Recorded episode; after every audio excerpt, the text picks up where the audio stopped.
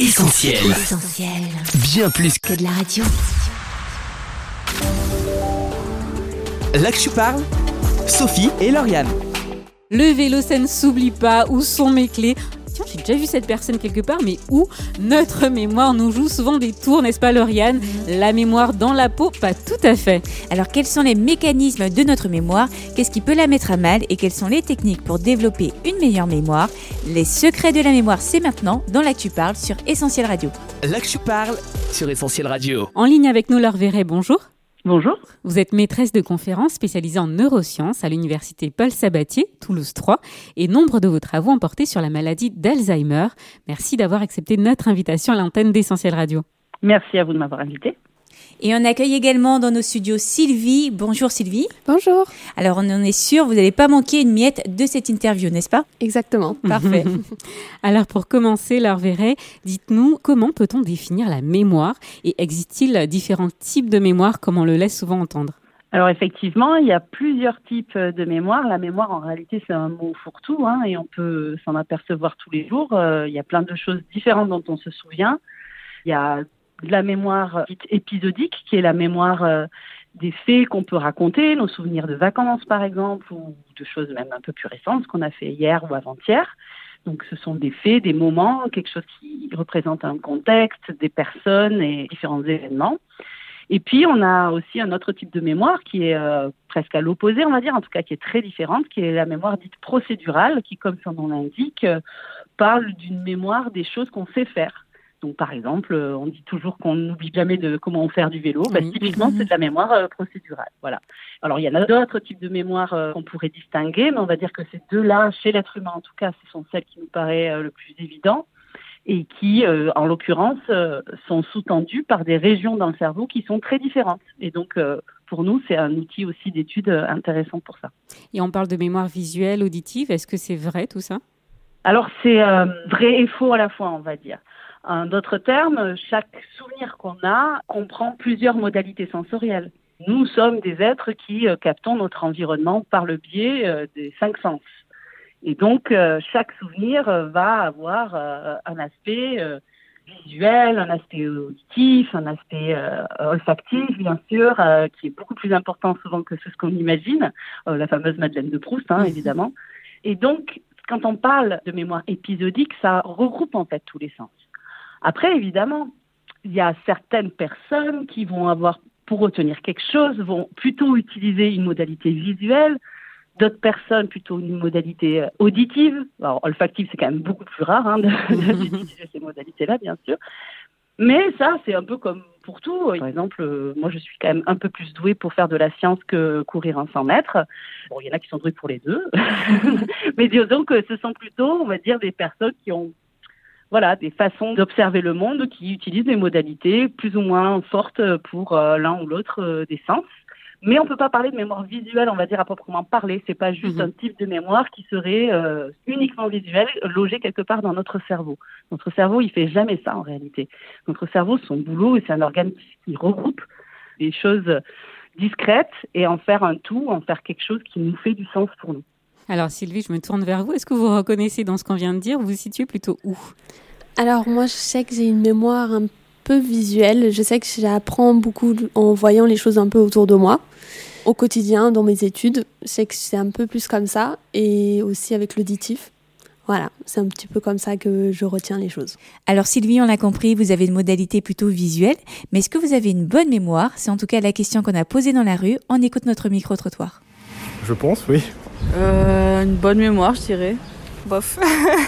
Euh, je suis un peu un poisson rouge, on va dire. J'oublie facilement des petites choses. euh, Je pense. Je m'en sors pas trop mal, on va dire. Enfin, ce qui est vraiment important, je le retiens. Et sinon, euh, ouais, ça va. Alors on entend du poisson rouge, j'arrive à retenir. Sylvie, comment vous vous situez vous? Je trie beaucoup les informations. Donc il y a des choses que je vais retenir qui sont importantes, je les retiens beaucoup plus, alors que certaines choses, je sais que je vais les oublier très très vite. Donc euh, j'ai une mémoire assez sélective qui me... Voilà, donc je retiens tout ce qui m'intéresse un peu plus. Laure Verret, votre réaction au micro-trottoir qu'on vient d'entendre, pourquoi on n'est pas tous égaux en termes de capacité à mémoriser? Alors, je vais plutôt euh, partir sur autre chose parce qu'en fait, c'est hyper important. C'est le fait, je me retiens que ce qui est important. Donc, ce qui a été dit par mhm. une des personnes que vous avez trouvées dans la rue et par Sylvie. Mhm. Et ça, c'est la, base même, encore une fois, plus que la mémoire de ce que fait notre cerveau. Et ça va beaucoup, beaucoup dépendre de l'état dans lequel on se trouve au moment où on vit une expérience. On sait tous que si on est fatigué, on va avoir beaucoup plus de difficultés à être concentré ou à être attentif. Et par ailleurs, si euh, on est en présence d'un être aimé, par exemple, on va avoir une attention portée qui va faire qu'on va se souvenir plus facilement de ces choses. Et ce niveau d'attention, là, il est hyper important, puisqu'au final, un même événement, au-delà de entre une personne ou une autre, même pour nous-mêmes, en fonction de notre état au moment où on vit l'événement, on ne va pas en retenir nécessairement les mêmes choses. Donc si c'est vrai au sein même d'un même individu, alors vous imaginez bien qu'au sein de différents individus, il y a tellement de paramètres qui vont rentrer en compte que pour un même événement, c'est bien évident que tout le monde ne se rappellera pas strictement de la même chose et ni de la même manière, ni avec la même force. C'est un point qui est important de soulever, de, de se dire que même si on vit la même chose avec une personne, si on est ensemble au même événement, on va nécessairement pas se mémoriser les mêmes choses parce qu'on n'est pas la même personne. Donc ça, c'est important à retenir. Est-ce qu'on peut vous poser la question, alors ça peut paraître bizarre, mais à quoi sert finalement notre mémoire, même si ça paraît être une évidence, mais à quoi sert-elle? Alors, ce qui est important aussi de dire, souvent quand on cherche une raison à une fonction en biologie, c'est qu'on regarde ce qui se passe au sein de l'évolution des espèces. Par exemple, si on voit une fonction biologique qui apparaît euh, que chez certains euh, êtres vivants, par exemple ceux qui ont du sang chaud, on va partir du principe que ça a une fonction pour euh, le maintien de l'homéostasie, ce qu'on appelle l'homéostasie, etc qui est fascinant avec le processus de mémoire, c'est que les mémoires les plus simples, qu'on appelle l'habituation, c'est-à-dire le simple fait de, quand on est en contact avec un stimulus qui est désagréable, apprendre à éviter ce stimulus, eh bien, tous les êtres vivants sont capables de le faire, même les individus qui sont constitués d'une seule cellule. Donc, c'est dire à quel point la mémoire est un élément fondamental de la survie des espèces et donc, nous, on a une mémoire euh, avec des capacités assez phénoménales au regard de quantité d'autres espèces. On a un cortex qui est particulièrement développé par rapport aux autres espèces. Et la mémoire, en fait, c'est vraiment une fonction de survie, puisqu'on apprend à chaque instant, à chaque événement de notre vie. Notre mémoire nous sert simplement à comparer ce qu'on est en train de vivre avec ce qu'on a déjà vécu pour avoir une réponse comportementale adaptée à ce qu'on est en train de vivre. Donc en fait, notre mémoire, elle sert pas à raconter des souvenirs aux copains ou aux copines. en d'autres termes, elle sert essentiellement à ce qu'on soit capable de survivre dans un environnement où il peut se passer tout un tas de choses incontrôlables. Et s'il se passe quelque chose qui peut, par exemple, nous mettre en danger, alors on va aller chercher dans nos souvenirs si on a rencontré des événements qui ressemblaient à ça et auquel cas on va pouvoir se mettre à l'abri, par exemple, beaucoup plus vite. Si je prends des aspects beaucoup très primaires, on va dire, de la mémoire, originellement, on peut dire que ça sert à ça. Et du coup, évidemment, notre cerveau étant si complexe, eh ben, ça va rentrer dans tout un tas de capacités euh, d'appréciation euh, émotionnelle, euh, etc., etc. Je crois que c'est le mot qu'on va retenir, ça sert à la survie des espèces. Autre question qu'on peut se poser, est-ce qu'on peut dire qu'une bonne mémoire, c'est un signe d'intelligence? Est-ce qu'il y a un lien entre mémoire et quotient intellectuel alors, je ne pourrais pas vous répondre quant à la dernière question précisément, est-ce qu'il y a un lien entre mémoire et quotient intellectuel Pour tout vous dire, on en est toujours à essayer de définir qu'est-ce qu'on peut considérer comme étant de l'intelligence. Donc, c'est assez difficile de répondre à votre question. Après, ce qui compte, c'est d'avoir une mémoire qui soit adaptée. Par exemple, il y a des personnes qui souffrent de troubles de la mémoire. Quand on parle de troubles de la mémoire, on imagine que ce sont des gens qui ont une mémoire qui est faible, qui se rappellent peu de choses il y a des personnes qui souffrent parce qu'elles se rappellent trop de choses, ou plus précisément, qui se rappellent de choses de la mauvaise façon. Donc, ces personnes qui souffrent, par exemple, de troubles post-traumatiques, quand on a vécu un trauma, un événement souvent violent, extrêmement stressant, on se retrouve à avoir ensuite des réactions de peur, d'anxiété totalement inappropriées à des événements qu'on vit, qui sont complètement neutres, qui ne devraient absolument pas nous alerter. Et pourtant, dans ces événements-là, il y aura un élément qui va souvent de façon inconsciente nous rappeler le contexte dans lequel on a subi un traumatisme.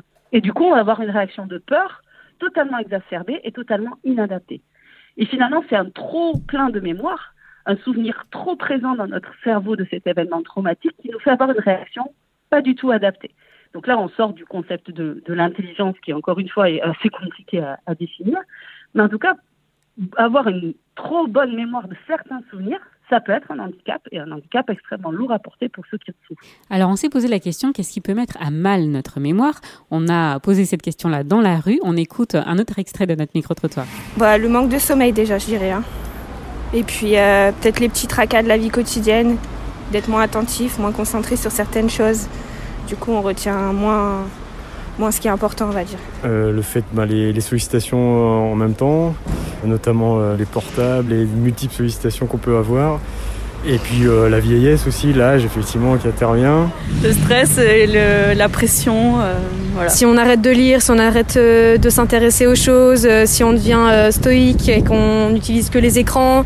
Et ouais, je pense que si on pratique pas, on, on va se perdre. Alors Véry, il a été question des écrans, du sommeil, d'une période de mm -hmm. stress aussi. Est-ce que cela peut avoir un impact réellement sur notre mémoire, sur notre capacité à mémoriser? Alors vous êtes tombé sur un très bon échantillon dans la oui. rue parce que tout est absolument très judicieux et, et, très vrai. Alors le lien entre mémoire et sommeil, c'est un peu l'arlésienne, hein, parce que ça paraît évident à n'importe qui. Quand on manque de sommeil, on est généralement pas tellement euh, apte à, à mémoriser euh, une récitation ou quoi que ce soit d'ailleurs. Donc ce lien, il existe, euh, on va dire factuellement, mais bizarrement, la démonstration scientifique du rôle du sommeil dans la mémoire, elle reste à être euh, faite vraiment en fait. C'est très compliqué euh, finalement à démontrer si le sommeil a un rôle direct dans nos capacités de mémorisation, dans la mesure où la seule façon de le démontrer, c'est de nous empêcher de dormir, et nous empêcher de dormir, ça fait pas que nous priver de sommeil, ça nous fait euh, en fait plein d'autres perturbations dans notre corps, et donc du coup, on a un peu du mal à démêler tout ça. Mais la résultante, quoi qu'il arrive, c'est cette difficulté d'attention. Et là, on revient à l'idée de départ qui est en fonction de notre capacité euh, d'attention, on va retenir plus ou moins les choses ou on va retenir des choses différentes. Et c'est exactement ça. Quand on manque de sommeil, on a du mal à être attentif. Quand on est interrompu par son téléphone ou par des, des sollicitations, comme l'a dit le jeune homme euh, à l'instant, on va avoir du mal à retenir. Et puis, la chose qu'a dit, je crois que c'est la dernière personne, le fait de ne pas rester passif euh, est important et ça c'est vrai aussi. Il faut impérativement, et ça on le sait, c'est une des choses qu'on étudie ici au laboratoire, plus notre vie est riche en activités, quelles qu'elles soient en réalité, des activités sociales, euh, même si c'est pas besoin d'être des activités hautement intellectuelles, en tout cas des activités qui nous stimulent cognitivement et qui mettent notre cerveau euh, en route en permanence, eh bien on sait qu'on est protégé contre la perte de la mémoire et typiquement de la maladie d'Alzheimer. Mmh, Donc ça, c'est quelque chose qui est important. Plus on a une vie, on va dire, riche en événements divers et variés, et la variété, elle est importante en fait, plus on vit des choses différentes, plus on sera protégé contre finalement l'oubli lié à certaines pathologies. Et en fait, c'est tout simple. Enfin, c'est tout simple. Je dis ça, mais en fait, on est, ça fait des années qu'on recherche ce qui se passe dans notre cerveau pour ça, mais conceptuellement, c'est assez simple. Si on part du principe que notre cerveau est là pour euh, comparer les expériences du passé avec celles qu'on est en train de vivre, plus on vit d'expériences différentes, eh bien plus il sera facile finalement de d'analyser, de comprendre et d'interpréter et de réagir face à ce qu'on est en train de vivre. Mmh. Donc c'est cette notion d'avoir une vie riche, elle est euh, fondamentale et puis d'ailleurs on, on, voit bien que en ce moment tout le monde et c'est qu'elle veut dire le monde entier est un peu en souffrance parce oui. qu'on vit finalement depuis euh, plus d'un an maintenant euh, ben, des choses plutôt appauvries par rapport à ce qu'on a l'habitude de vivre. Sylvie, on a entendu plutôt dans le micro-trottoir euh, parler de troubles du sommeil, de stress aussi, hein, qui a un impact sur notre mémoire. Est-ce que ça vous parle? C'est vrai que ouais, quand on est dans des situations comme ça, de mémoriser des choses, je me souviens pas forcément de des choses que je dis, par exemple, quand je suis sous le stress ou euh, si je suis fatiguée, donc euh, c'est sûr que oui. Bah ma mémoire là, je sais que c'est pas, euh, elle est pas au meilleur de sa forme. Mais c'est intéressant de savoir que si on a vraiment une vie avec beaucoup d'activités, eh bien ça aide en fait à maintenir en fait la mémoire et qu'on ait une bonne mémoire et ça c'est intéressant. on le souligne, c'est vrai. Alors, Laure Verret, est-ce qu'on sait comment et pourquoi s'effacent nos souvenirs? Pourquoi on se souvient de peu de choses de notre enfance, par exemple? Alors ça, c'est ce qu'on appelle l'amnésie infantile. C'est un cas assez particulier qui est différent de l'oubli qu'on pourrait avoir euh, une fois adulte. Et c'est complètement fascinant, en fait, cette amnésie infantile. On la voit chez l'être humain et on la voit euh, chez euh, toutes les espèces qu'on peut étudier au laboratoire, les rats, les souris. C'est assez difficile à, étudier, mais il y a pas mal de théories. Alors moi, j'en ai une qui est peut-être assez, assez, personnelle, mais typiquement, s'il y a une chose dont on ne se souvient pas, c'est notre naissance. Mm. Et je crois que personne ne peut, en tout cas de façon consciente, euh, évoquer euh, le souvenir de sa naissance. Pourtant, euh, c'est quand même un événement majeur, clair. Et d'un point de vue purement adaptatif, on se dit que ça serait une très mauvaise idée en fait de se souvenir de notre naissance. D'une part parce que c'est probablement un événement extrêmement traumatisant puisqu'on sort d'un milieu chaud et humide et subitement il faut respirer à l'air libre, donc ça doit c'est d'une violence extrême en réalité. Et puis surtout, c'est inutile de s'en rappeler parce qu'on ne va naître qu'une fois. Donc au final, pourquoi s'en souvenir? Mais surtout, ensuite, pendant l'enfance, effectivement, on ne se rappelle quasiment de rien jusqu'à nos 4 ans. Certaines personnes ont encore des souvenirs, mais c'est vers 5, 6 ans qu'on commence à avoir des souvenirs euh, qu'on peut raconter, dont on se souvient euh, vraiment. Et la théorie, en gros, c'est que les choses qu'on doit retenir quand on est enfant, et qui sont adaptés à être retenus quand on est enfant sont très différentes de ce qui devra être retenu quand on est adulte. Pour être plus concret, les enfants adorent le sucré. Pour revenir à des choses extrêmement basiques, les enfants adorent le sucré parce que le lait maternel est sucré. Donc, c'est impératif que les enfants associent le sucre à quelque chose qui est plaisant et qui est quelque chose dont ils ont besoin normalement, quand on grandit, ben, on aime moins le sucre. Alors évidemment, là, on a un peu biaisé le, le concept, mhm. mais normalement, quand on est adulte, on aime moins le sucre, tout simplement parce qu'on a, moins besoin de sucre quand on est adulte que quand on est enfant. encore une fois, en tant qu'être humain, on a un peu, on est un peu sorti du truc, mais en fait, l'idée générale, c'est celle-ci, c'est que quand on est enfant, les choses qu'on doit retenir et qu'on doit associer ne sont pas nécessairement ce qui doit être retenu et associé quand on est un peu plus grand. Et donc, il y a une espèce d'oubli qui se fait. En réalité, le cerveau de l'enfant est, est très euh, plastique, c'est-à-dire que les choses restent pas comme sur un disque dur d'ordinateur, si vous voulez. Ça reste de façon euh, très légère et du coup, avec le temps, ça va, ça va disparaître. Alors plutôt qu'on va dire comme un poster qui, qui resterait au soleil, ça va s'estomper. Et puis, alors qu'à l'âge adulte, au contraire, ça sera plutôt gravé plutôt que juste de l'encre sur un poster. Et alors, il y a une expérience assez intrigante qu'on vit parfois. On est face à des faux souvenirs. On nous a tellement raconté, par exemple, une histoire qu'on a ah, l'impression d'y avoir été. Sylvie, je ne sais pas si ça vous est déjà arrivé. si. Ah Comment on peut expliquer ce phénomène, Laure Alors, c'est compliqué à expliquer, mais en fait, on pourrait même partir du principe que tous les souvenirs sont faux, dans le sens où les souvenirs qu'on a sont déjà l'interprétation d'une réalité qui s'est déroulée sous nos yeux. Et encore une fois, le souvenir tel qu'on va le raconter va dépendre de notre point de vue, on va dire. Donc, c'est facile d'avoir des faux souvenirs parce que à chaque fois qu'on raconte une histoire, notre cerveau la remet en cause. En d'autres termes, à chaque fois qu'on raconte une histoire ou qu'on vit un événement qui est similaire à un autre, notre cerveau, son habitude, lui, c'est de comparer les événements. Donc, imaginons, je dis n'importe quoi, tous les mardis, vous allez euh, dans une même pièce et vous voyez la même euh, amie. Le mardi suivant, vous vous rentrez dans la même pièce et vous voyez la même amie, mais il y a une autre personne. Dans votre cerveau, il va, la première chose qu'il va détecter, c'est l'autre personne, puisque le reste est équivalent.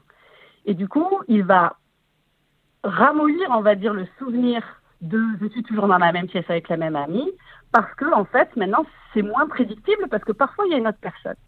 D'accord? Et si le mercredi d'après, vous retournez dans la même pièce et cette fois, c'est plus votre ami, mais encore une autre personne, vous allez encore, entre autres termes, ramollir ce souvenir. Et donc, à chaque fois qu'on rappelle ou qu'on revit une même expérience, on la remet toujours en cause. Donc, les faux souvenirs, c'est à force de raconter une histoire, on va la raconter différemment parce qu'on est influencé par l'instant présent. Et du coup, on va pouvoir altérer ce souvenir, on va plus savoir réellement si c'est exactement ce qu'on a vécu. On va transformer notre vécu en fait par notre récit au fur et à mesure. Alors, en fait, la, la mémoire, c'est vraiment ce qui reste de l'analyse de notre cerveau sur le moment qu'on a vécu. Donc, il est déjà, c'est déjà un peu biaisé en fait. Un souvenir dès le départ, il est biaisé. Et euh, des souvenirs qu'on aimerait avoir mais qu'on n'arrive pas, c'est ce qu'on appelle des trous de mémoire. Euh, leur verrait comment on peut les expliquer? Alors j'en ai eu un magistral tout à l'heure. Donc ça, ça réfère à un autre type de mémoire que j'ai pas évoqué, mais qu'évoquait euh, votre auditrice qui est présente avec vous. C'est ce qu'on appelle la mémoire de travail. C'est la mémoire qui nous permet de retenir des choses pendant quelques secondes ou juste quelques minutes. Typiquement, une liste de mots, un numéro de téléphone, euh, des choses comme ça. Et cette mémoire de travail, elle est extrêmement lié à notre niveau euh, d'attention et donc notre niveau de fatigue. Typiquement, on cherche ces mots quand on n'a pas bien dormi la veille ou quand on est sous une charge euh, cognitive, euh, comme c'est mon cas, trop importante, et que du coup, on a un peu du mal à, reprendre ses esprits. Il n'y a pas du tout de lien entre la capacité de mémoire de travail et la capacité de mémoire épisodique à long terme. Par exemple, moi, je suis plutôt capable de me souvenir de choses sur le long terme, mais je ne connais toujours pas ma plaque d'immatriculation. Pourtant, j'ai dû, dû l'écrire quelques fois. Donc ça, c'est vraiment des capacités de mémoire très différentes. Et ce qui est assez, euh, assez rigolo, je trouve en tout cas, c'est qu'au sein de notre espèce, chez les êtres humains, on estime cette euh, capacité à retenir euh, de, mémoire de travail, on l'estime à 7 items. En d'autres termes, on devrait être tous capables de retenir assez facilement 7 mots. Mais au-delà de 7, ça commence à devenir très compliqué. Parce qu'il va falloir en dégager un. C'est comme si avait que 7 cases disponibles pour ce type de mémoire. Et ça, c'est quelque chose qu'on exploite beaucoup pour mesurer le niveau d'attention des sujets humains. Alors Sylvie, surprise, on va faire le test des sept mots. on va voir si vous... non, mais les trous de mémoire, ça vous arrive souvent Sylvie ou pas trop? Si, moi j'ai eu le même problème avec ma plaque de voiture. je me souviens toujours de celle de ma mère, mais par contre la mienne, je n'arrive pas à la, intéressant. À, la retenir. Mais après, oui, c'est vrai qu'il m'arrive des fois d'arriver de, de, dire ouais, je vais aller chercher mon chargeur et j'arrive finalement euh, dans ma chambre et je me dis mais je suis venue chercher quelque chose je ne sais plus. Et après, on redescend pour un peu se, se remettre un peu mm. dans le contexte. Et après, ah oui, c'est mon chargeur que je cherchais. Donc euh, voilà, c'est un petit peu ça que j'ai un petit peu au quotidien, ces trous-là. vous avez la bonne stratégie. Vous replacez dans le contexte. voilà. Alors ça, ça c'est l'histoire de ma vie, hein, d'aller dans ce là Mais faut pas trop paniquer. Généralement, c'est quand on est un peu sous pression ou un peu fatigué. Mais rien de grave. Ça nous rassure. rien de grave, Sylvie. Vous l'avez entendu, c'est bon. bon. Tout va bien. Alors, on en vient à la question très certainement très, très attendue de nos auditeurs et de notre débriefeuse du jour. Quels sont les secrets pour avoir une meilleure mémoire? Avant de vous laisser répondre, leur verrez, on écoute un dernier extrait de notre micro-trottoir. Fou, ça c'est une bonne question. Euh, moi, mes astuces, euh, c'est les post-it. Euh, j'en mets partout, donc ça marche. Hein Mais bon, faut les faire quoi. donc être concentré, bien manger, faire un petit peu de penser à soi, faire un peu de méditation, voilà, prendre des vacances, voilà, avoir un certain équilibre entre vie privée et vie professionnelle. Peut-être euh, essayer de s'entraîner un peu, euh, faire des petits, euh, je sais pas, des, comme les sudoku, s'entraîner un peu, entraîner la matière grise comme on dit. Et puis ouais, une bonne hygiène de vie, je pense. De se stimuler en fait, de continuer à être curieux, à envie de découvrir des choses, de lire, d'écrire. Donc je pense que c'est ça en fait. Et peut-être des petits jeux de mémoire aussi, pourquoi pas. Alors leur est-ce que là encore une fois, ils ont vu juste ah ouais, ils sont parfaits, vos, vos, personnes trouvées au hasard. Ils ont tout vu juste. Après, les conseils qu'ils donnent, ils sont totalement vrais pour la mémoire, mais ils sont vrais pour tout en réalité. Hein. Avoir une bonne hygiène de vie, un bon sommeil. Euh, il y a une des personnes que vous avez eues qui parlait de méditation, en tout cas de penser sur soi. Alors, prendre des vacances aussi, c'est important, laisser souffler. Et d'ailleurs, quand on cherche ces mots, euh, ce qu'on disait tout à l'heure, quand on cherche un mot qu'on a sur le, le, bout de la langue, il faut détourner son attention pour que ça revienne. Donc ça, c'est extrêmement important. Mais pour revenir à améliorer sa mémoire, il y a quelque chose qu'on connaît bien chez l'être humain et qu'on voit même aussi chez nos petites souris ou, ou chez les rats, c'est que pour euh, mémoriser euh, mieux quelque chose, contrairement à ce qu'on font beaucoup les étudiants, les étudiantes et ce que euh, j'ai fait en tant qu'étudiante, c'est pas très efficace de bachoter la veille au soir ou l'avant-veille avant un examen. Alors probablement qu'on va s'en rappeler le lendemain ou le surlendemain et qu'on va avoir son examen, évidemment et heureusement. Mais par contre, euh, un mois, deux mois plus tard, euh, voire trois ans plus tard, euh, je ne suis pas persuadée que quiconque se rappelle. Et je peux vous dire qu'en tant qu'enseignante à l'université, je me rends compte que souvent, on ne s'en rappelle pas. Par contre, si on rappelle régulièrement, mais espacé dans le temps, la même chose, en fait, on s'en rappelle de façon beaucoup plus durable. Notre cerveau, en fait, il fonctionne comme ça. Si il y a quelque chose qui paraît hyper important, mais dans un laps de temps qui est très court dans notre vie, finalement, ça veut dire que cette chose, elle n'a pas tellement d'importance si vous voulez, pour l'ensemble de notre vie. C'est juste à ce moment-là que c'était important. En revanche, si on rappelle à notre cerveau quelque chose de façon répétée et espacée dans le temps, eh bien là, ça va mériter d'être retenu sur le long terme, puisque ça veut dire que c'est quelque chose auquel je fais appel pendant une longue période de temps de ma vie. Je ne sais pas si vous voyez la différence entre ces deux concepts, mais vraiment, une clé pour bien mémoriser quelque chose, c'est de se le rappeler régulièrement et espacer dans le temps. Alors, c'est plus facile à dire qu'à faire parfois, hein, euh, on le sait tous, mais en tout cas, ça c'est clair, démontré et avéré. Alors Sylvie, est-ce que vous avez déjà testé une des méthodes dont on a parlé, donc la lecture, l'alimentation, etc., ou euh, ce dont vient de parler Madame Verret, euh, répéter, espacer dans le temps, se le rappeler régulièrement? Alors euh, moi, je sais que je suis plutôt adepte de j'apprends du jour au lendemain, à la dernière minute. Mais c'est vrai que oui, ça marche euh, pas très bien sur le long terme. Donc euh, moi, je sais que pour mes révisions et pour mes études, je fais beaucoup de fiches de révision et donc je les revois un peu, voilà, de temps en temps. Et c'est vrai que oui, bah, on se souvient plus de, en détail de ce qu'on lit et ce qu'on fait. Alors, oui, oui, vraiment. Alors, euh, certains enfants, voire même euh, certains parents, professeurs, ont du mal avec l'apprentissage par cœur. Est-ce que c'est une méthode dépassée ou alors il y a un véritable intérêt? Tout dépend de quoi. Euh, moi, je trouve que c'est assez efficace pour certaines choses. On parlait des différentes modalités sensorielles pour retenir les choses. Le par cœur utilise typiquement l'oralité et l'audition. Moi, je suis encore à 43 ans pour euh, faire la table de 7 euh, en train de l'annonner comme je l'ai appris en, en CE2 ou en CM1, je ne sais pas. Donc, c'est bien que quelque part, c'est pas si inefficace, je pense. Je pense que c'est des moyens mnémotechniques qui peuvent paraître dépassés avec les moyens qu'on a aujourd'hui, puisqu'on peut retrouver des informations euh, de façon très efficace. Mais je pense que c'est quand même des moyens de faire travailler un type de mémoire voilà, un peu comme un petit muscle euh, qu'on aurait tendance à oublier. Donc, je suis pas sûre que ce soit si inutile. Euh, mm. alors, d'un point de vue pédagogique, je pense que l'intérêt est difficile à, à voir euh, immédiatement. Mais d'un point de vue de, va dire, entraînement de notre cerveau pour qu'il ait des ressources efficaces pendant toute notre vie, ça me paraît pas du tout idiot, en fait. Alors on arrive à la dernière question. Laure Verret, vous avez mené plusieurs études sur la maladie d'Alzheimer concernée de près par les troubles de la mémoire. La recherche avance et aujourd'hui il y a un véritable accompagnement pour les patients euh, concernés. Est-ce qu'il est possible, alors qu'on est encore loin de ces problématiques, on va dire, est-ce qu'il est possible de prévenir les troubles de mémoire qu'engendre la maladie d'Alzheimer? Et peut-être est-ce qu'il est possible de prévenir les troubles de la mémoire qu'engendre euh, l'avancée en âge, j'ai envie de dire?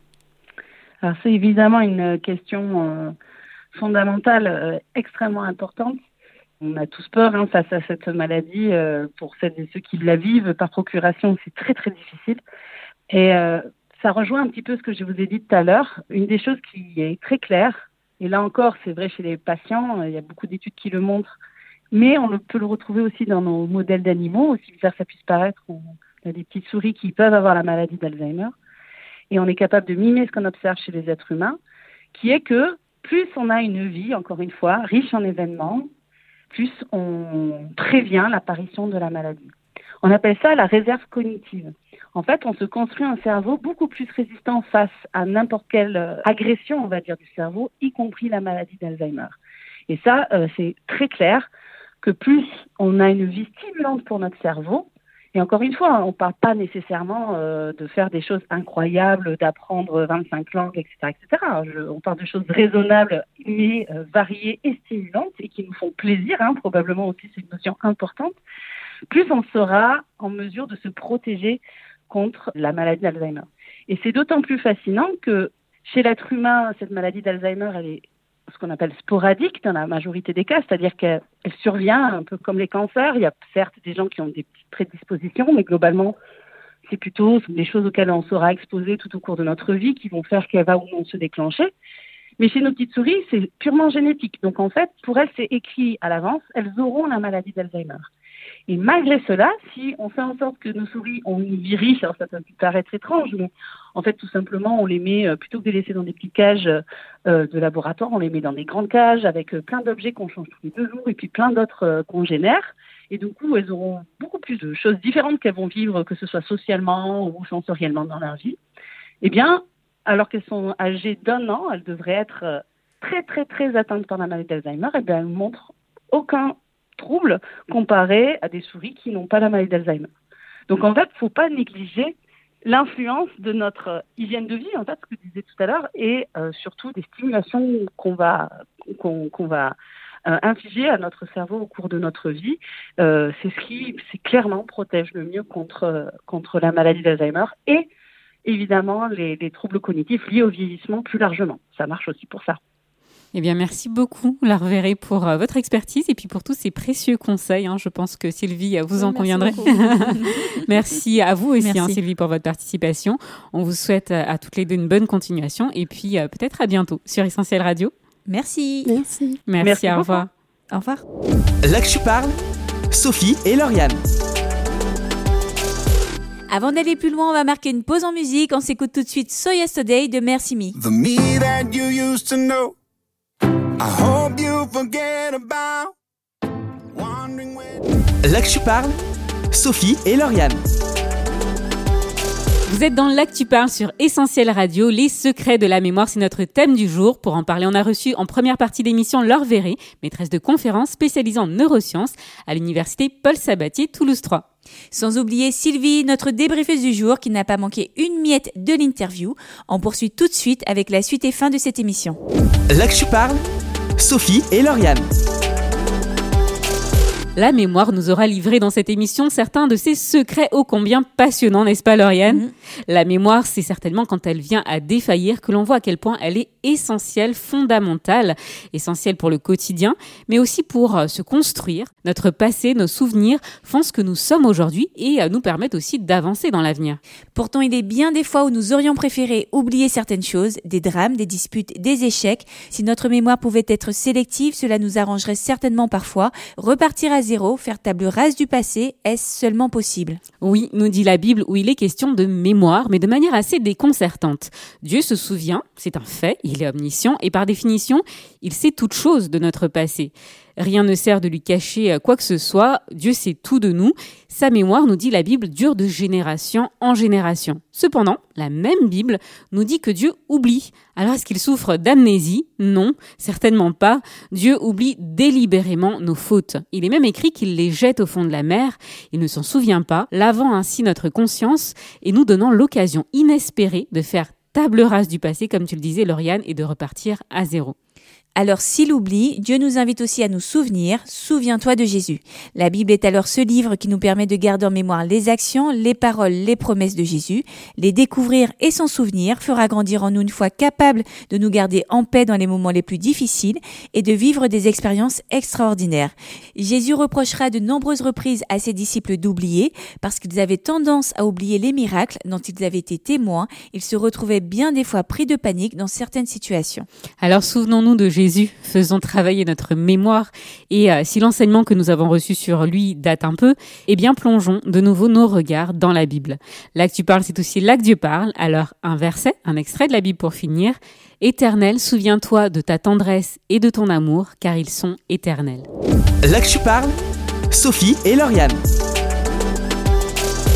L'actu parle, c'est fini pour aujourd'hui. Retrouvez cette émission en podcast sur essentielradio.com, sur notre appli, ainsi que sur les principales plateformes de streaming comme Spotify ou Deezer. Rendez-vous également sur les réseaux sociaux, Facebook et Instagram, pour commenter et partager cette émission. Et n'hésitez pas à faire entendre votre voix sur WhatsApp au 07 87 250 777. On remercie Irène qui nous a aidé à préparer cette émission, ainsi que Mathieu à la technique. On vous dit à la semaine prochaine et en attendant, bonne écoute sur Essentiel. Salut Salut Là que tu parles, Sophie et Lauriane. On retrouve, retrouve tous nos programmes sur essentielradio.com.